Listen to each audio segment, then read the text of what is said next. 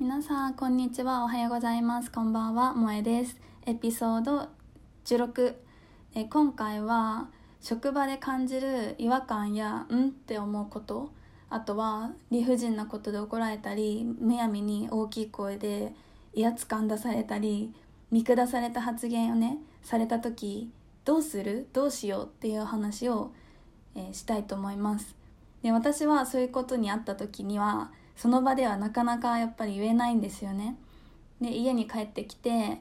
シャワー浴びてる時にあああの時ああ言えばよかったとかあんな風に言えたなとかあんな風に言わなければよかったとかそういう風にいつも後悔したりしています。やっぱりその時その場で自分の意見をはっきり言えたらどんなにすっきりするだろうっていう風に思うんですけどやっぱりなかなかできないものだししかもよく聞くアドバイスとかはうまくかわせばいいよとか笑ってごまかしてその場を乗り切ればいいよってそういうことしか聞かないけどやっぱり自分の性別とか自分のバックグラウンドとか自分のプライベートについて理不尽なことを言われたりとかそういうことを許してると笑ってごまかしたりして許してるとやっぱり私と同じような体験する人が後を絶たないし同じように嫌な思いする人たちが減らないじゃないですか。だからやっぱりこれってこのままでいいのかなっていうふうに何も言わないでこのままにしといていいのかなっていう気持ちもすごいあるんですよ。なので先日私の Freedom Women Community っていう、えー、お互い女性がお互いを支え合って一緒に学んで成長していくコミュニティがあるんですけどそこでそのメンバーの方々と一緒に勉強会をしましたでそこの勉強会では理不尽な上司とかいつも「ん？今なんて言った ?What did you just say?」っていう発言をしてくる同僚とかに対してどうやって対処していきましょうかっていうのをみんなで考えたんですねその時にやっぱり私と同じような経験をしている人がたくさんいるっていうのが分かったんですよ。なので今回はこのエピソードでも皆さんと一緒に職場で起きる、え、違和感とか理不尽なことに対してどういうふうに対処していけばいいか一緒に考えたいなと思いました。今回も最後まで聞いていただけると嬉しいです。それではどうぞ。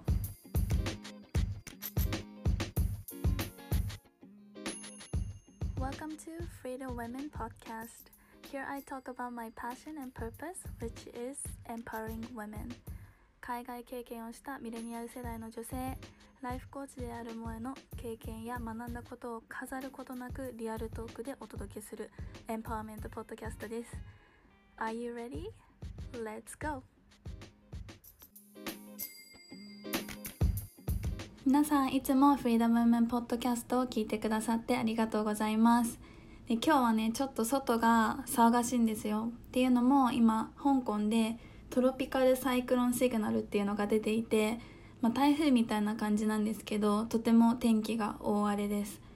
で今は強風がすごくてちょっとは止んできたんだけどもしかしたらその風で私の部屋の窓がガタガタ言ってる音とか入っちゃうかもしれないんですけどもしそれが聞こえたらそういうことですのでご了承ください。でこのポッドキャストを初めて聞いてくださっている方どうもありがとうございます。私は今香港に住んでいて現地の会社に勤めているんですけどその傍ら日本の若い女性に対してコーチングをしています。自己分析とか自己理解を深めて自分の本当の価値観とか自分の本当の強みを見つけ出してそれを軸にやりたいことを実現していくそんなサポートをしています。で今回私が話すこのエピソードで話すテーマが assertiveness についてなんですけどこの assertiveness っていう言葉自体日本であんまり聞き慣れない言葉なのなんじゃないかなっていうふうに思うんですけどどうだろう？皆さん聞いたことありますか？でこの assertiveness っていうのが何かっていうと自己主張できる力だったり自分の自らの要求を正当に表現できる力。のことなんですよね。でやっぱりこの自己主張っていうのは日本人の私たち女性にとってとても難しいことなんじゃないかなっていうふうに思うんですよね。っていうのもやっぱり私たち小さい頃からおとなしい女性とか静かな女性がいいっていう風にそういうのを求められてきた社会で育ってきたしなんか自己主張をしたり発言したりしてる女性ってあんまりいい印象を持たれないような社会で育ってきたじゃないですか。でもちろんね今はそれがどんどん変わってきてるからいいとは思うんですけどやっぱりこのこういう社会で育ってきたから自己主張ってしづらい。で今その社会に出てみてやっぱり会社とかだったら上のね上司とかもっと上のマネージャーとか幹部社長とかは男性っていう会社が多い中で女性の私たちが発言することとか自己主張することってとっても勇気のいることだと思うんですよ。でましてやこう若い女性が発言したり自己主張することってあんまりよく見られないことがあるなって私も日本で生活してる時によく感じていたことででむしろその私たちが自己主張するとか発言することを求められてないことが多いなっていうのもなんか思ったことだったんですよね。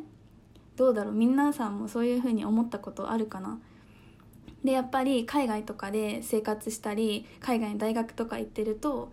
なんか若い女性でもどんどん発言してるしどんどん自己主張してるしなんかそういう姿を見てあこういう風になりたいなっていう風に思ってはいたんですよね。だけどやっぱり日本の社会に戻ってみるとやっぱり自分の日々感じる違和感とかうんこれはどうなんですかって思うことでモヤモヤとかを外に出すってことは相当なエネルギー使うしやっぱりそれをしないでいた方が楽と思ってる人もたくさんいると思うんですよ。で私ももちろんそうなんですよね。だけどやっぱりそのそういうモヤモヤとか感情を自分の中だけに溜めてたらやっぱストレスっていう風になって心と体にも影響してきてしまうんですよね。でちょっとホリスティックな話だけど人間の体ってバランスで成り立っているって言われていてこう息を吸った時にそのバランスがちょっと崩れる。で When we breathe out こう発、息をリリースした時にまたバランスが戻るっていう風に言われていてでフィーリング感情も一緒なんですよね。この私たちが何かフィーリングを感じた時でバランスがちょっと崩れる。でこのフィーリングをこう吐き出した時にまたこうバランスが戻るっていうふうにも言われている。だから感情のエネルギーっていうのは外に絶対出さなきゃいけない。そうじゃないとやっぱりこうあの体に良くないのでこの感情を外に出すっていうのが大事なんだけどその感情の出し方とかがアッサーティブウェイじゃないとただただ感情的にアグレッシブになってる人っていう印象を与えてしまったり相手にもうそもそも私たちが伝えたいことが伝えられなくなってしまったりする。だからこそこのアサーティブネスっていうアサーティブっていう力コミュニケーション能力がとても大事だなっていうふうに思っていて私も身につけなきゃいけないなってもっとね思うんだけどでもやっぱ難しいじゃないですか。なのでそのことに対し関してこのコミュニティの中でみんなとお話しする機会を設けてお話ししたんですよ。でそのことをね今日はちょっとシェアしたいなって思うんですけどまずどうやったらアサーティブに自己主張ができるかなって考えた時にやっぱり一番大事なのは自分の価値とか自分の権利をちゃんと理解すること。Recognize your value and rights at work. がめっちゃ大事。やっぱり自分のこのね立場では入社数年目の私が言えるようなことじゃないとか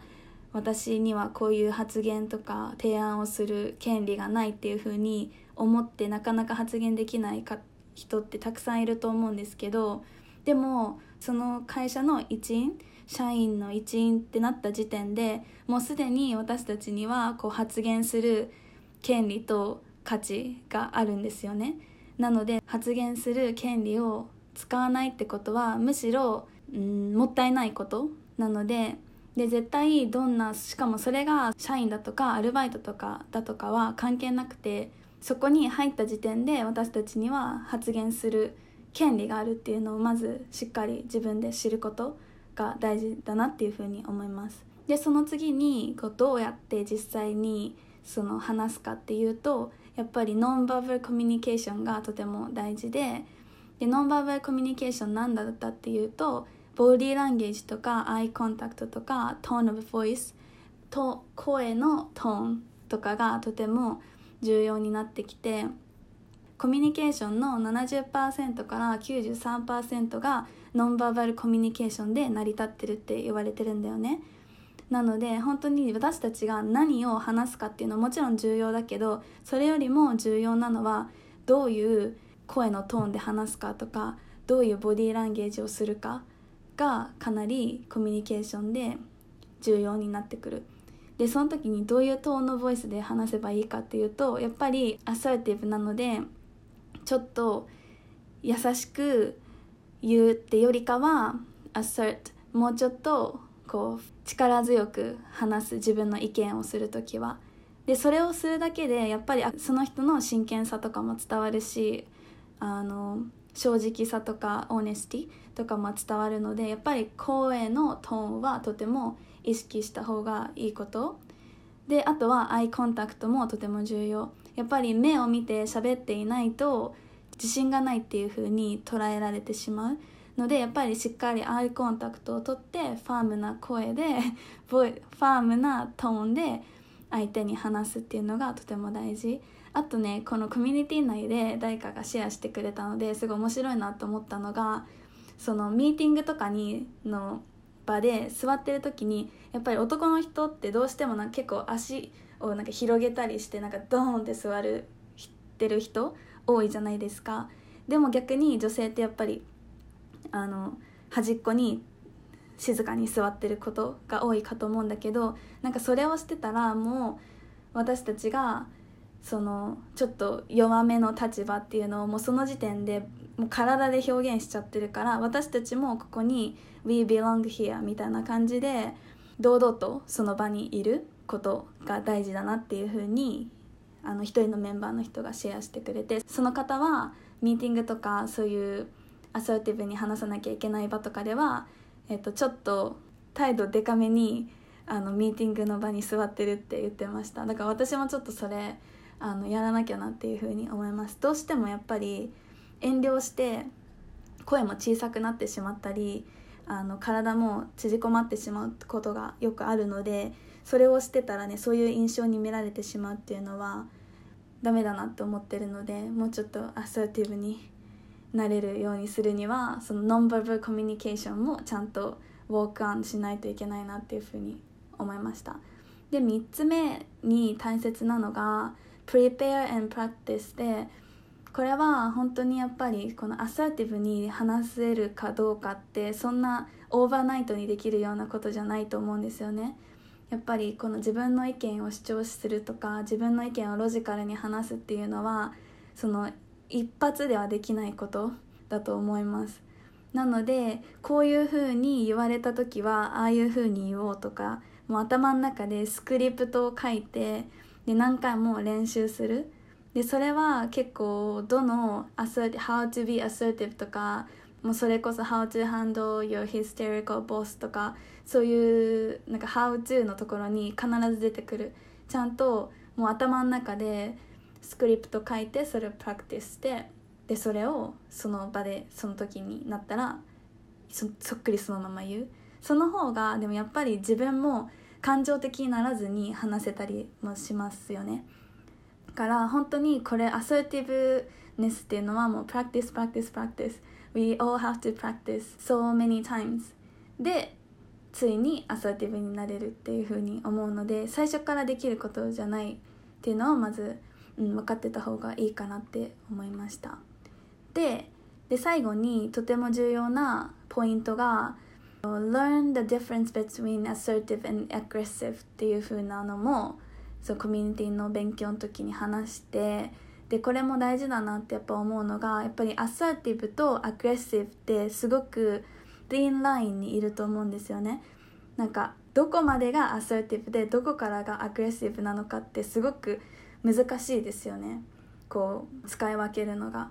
その時に考えたいのがやっぱりアグレッシブは結構相手のこととかも無視してもう決めつけ judgment の目とかでこの発言するのがアグレッシブなんだけど assertive はコミュニケーションなので相手の意見も聞きながら自分の意見を主張するっていう力なので assertive とアグレッシブの違いはやっぱり assertive の人はどうやって相手がそう思ったのか listen する。 listen して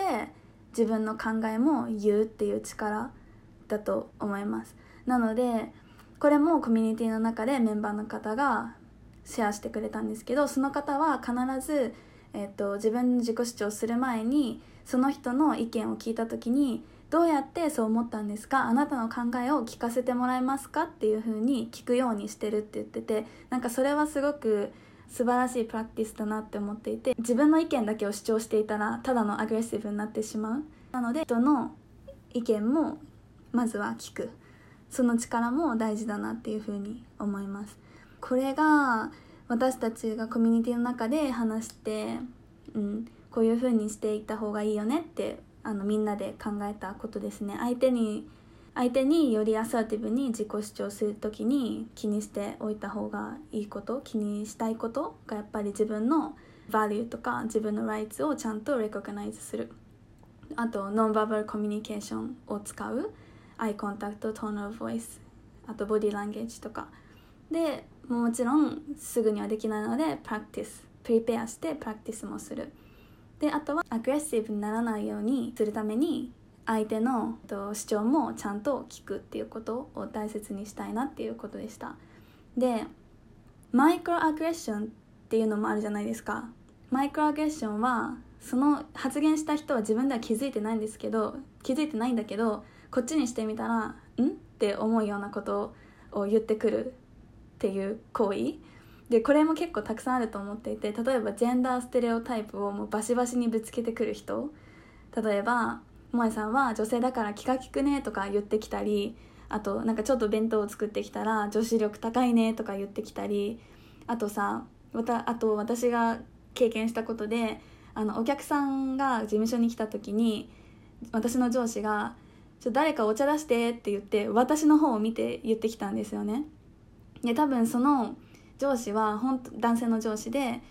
その上司はもうほんと無意識のうちに私を見て言ってきたんだと思うけどでもあの私がやらなくてもいいことじゃないですか。でその時実際にね私はなんかもう本当にいっぱい仕事を持っていて他にも後輩の男の子とかいっぱいいたんですよね。けど男性には言わない。でその時点で私はちょっとうんって思って、うん、女性だから言ってきたのかなっていうふうに思ってしまったんだよね。でもちろんねだその男性の上司には悪気はないんだろうけど、まあ、こっちとしては「うんなんだ?」って思うこと「うんどういうこと?」っていうふうに思ってしまうやっぱそういう時になんか「Am I being too sensitive?」とかいうふうに思ってしまうんだよねでこんなことを気にしてね自分小さいな小さい人間だなっていうふうに思っちゃったりもするんだけどでもやっぱりそれをし続けられてたら本当に嫌だからなんかそういう時に何か言えるようになりたいなっていう気持ちもあってでやっぱりマイクロアグレッションに対してはマイクロアグレッションをしてしまう人はイグノーレンスから来てると思うんだよね。無知。その自分がそういう人に対して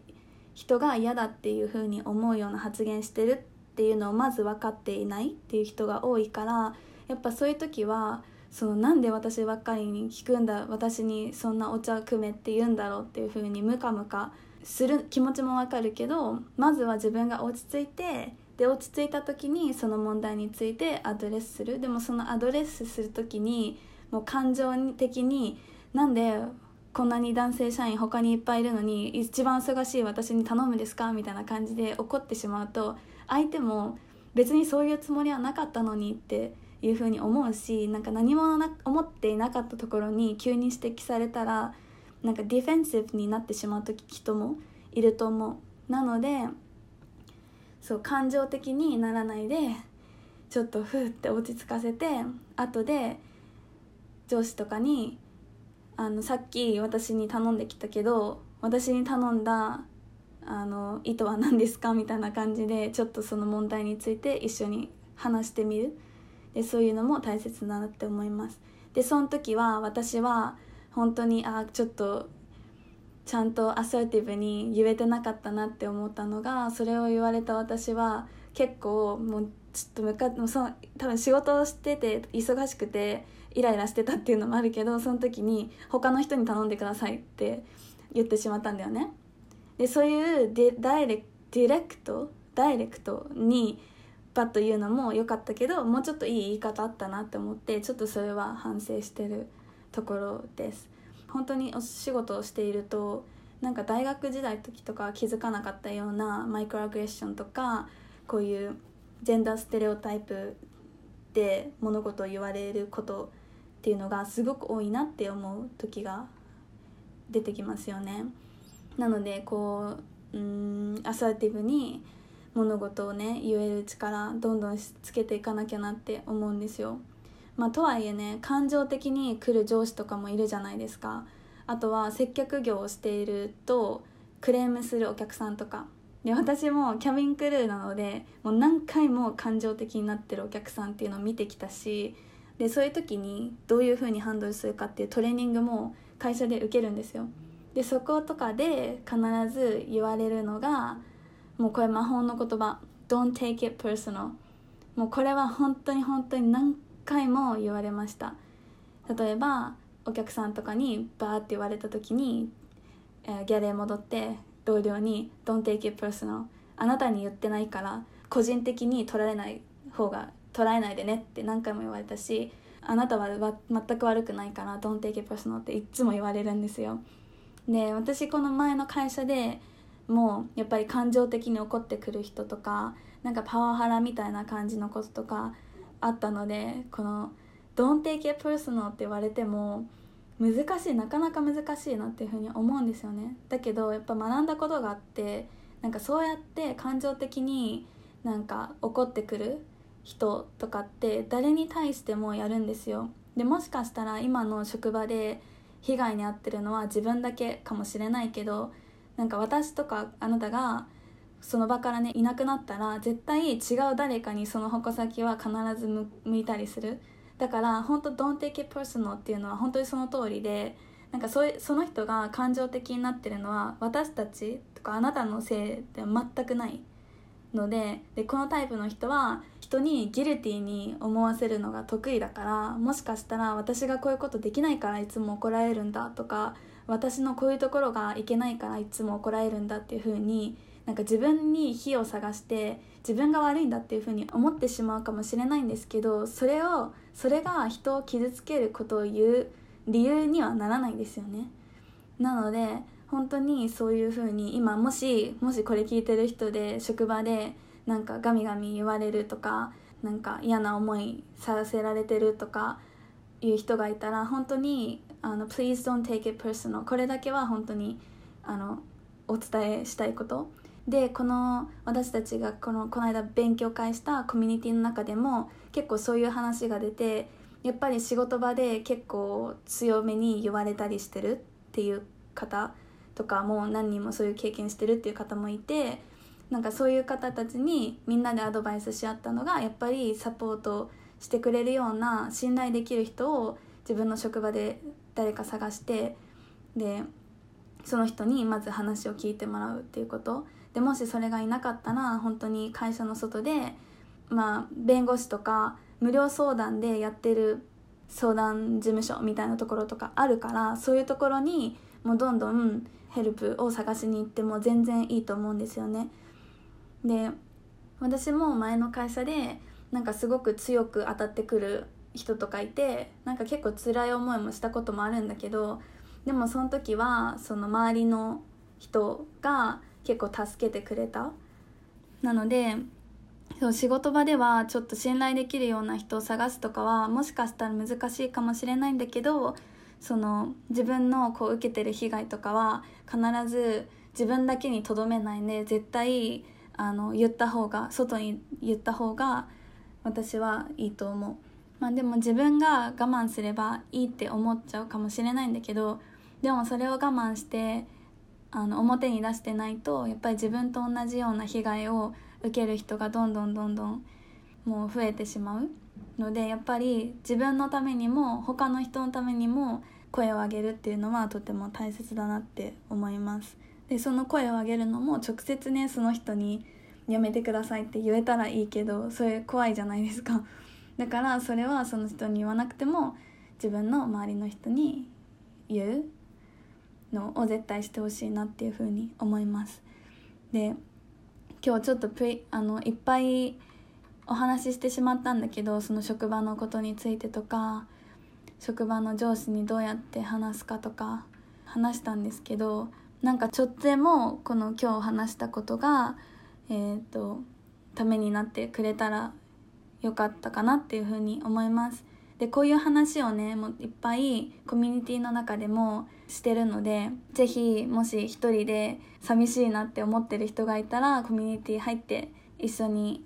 成長できたらなっていうふうに思ってるので是非参加してくれたら嬉しいなって思います。で参加は私のインスタグラムにのリンクが貼ってあるのでぜひインスタグラムも見てみてください。今日はこんな感じでちょっとまた長くなってしまったんですけどまたこのエピソードの感想とか私はこういう風に上司に言い返してますとかそういうエピソードとかがあったらぜひ聞きたいので教えてください。では今日はこんな感じで終わりにしたいかと思います。ではまた最後まで聞いてくださってありがとうございます。次のエピソードでお会いしましょう。バイバイ。